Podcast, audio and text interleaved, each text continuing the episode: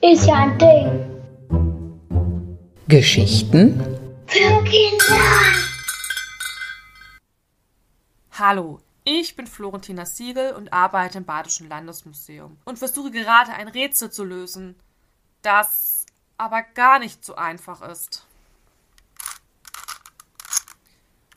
Oh nein.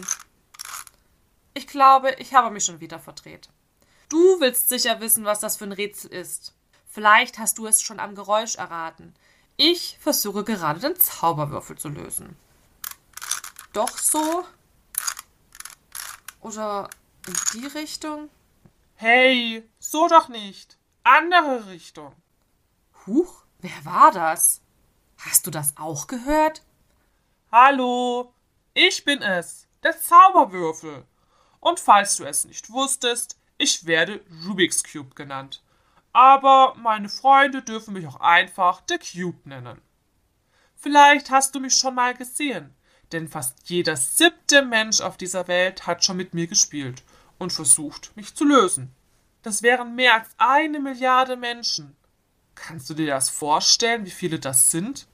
Auf jeden Fall eine Menge. Und ich bin gerade eine davon. Aber ist das nun Zauberei oder ein Rätsel, das ich lösen kann? Das Einfache zuerst.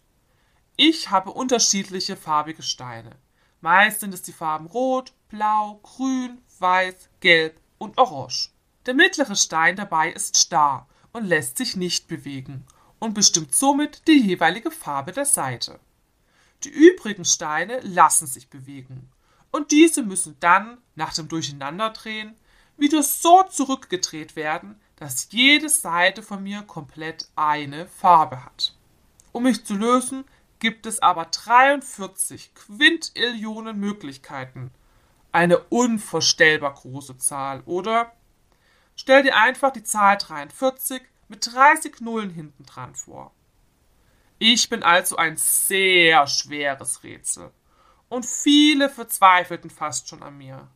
Aber ein Zaubertrick ist es nicht. Denn man kann es lernen, wenn man sich ein paar Tricks zur Reihenfolge des Drehens merkt. Habe ich Tricks gehört?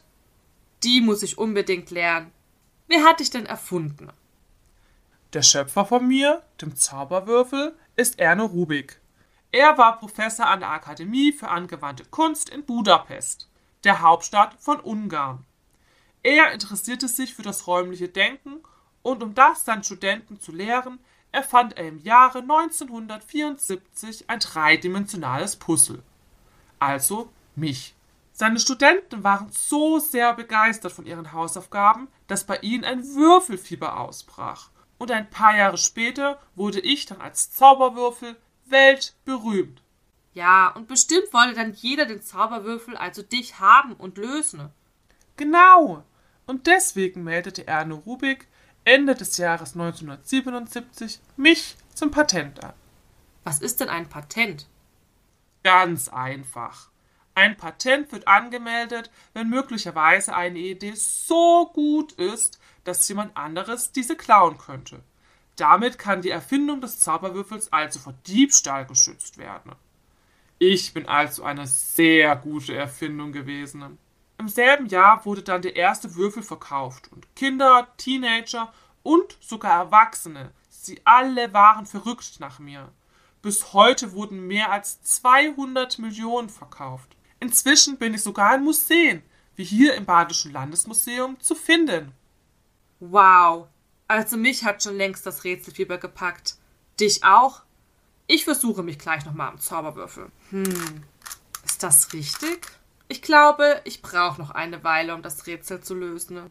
Das glaube ich auch. Rätsel du weiter, ich verabschiede uns. Vielleicht habt ihr jetzt auch Lust, mich zu lösen. Aber es gibt auch noch mehr interessante Geschichten über andere Gegenstände, die auf dich warten. Also, bis bald.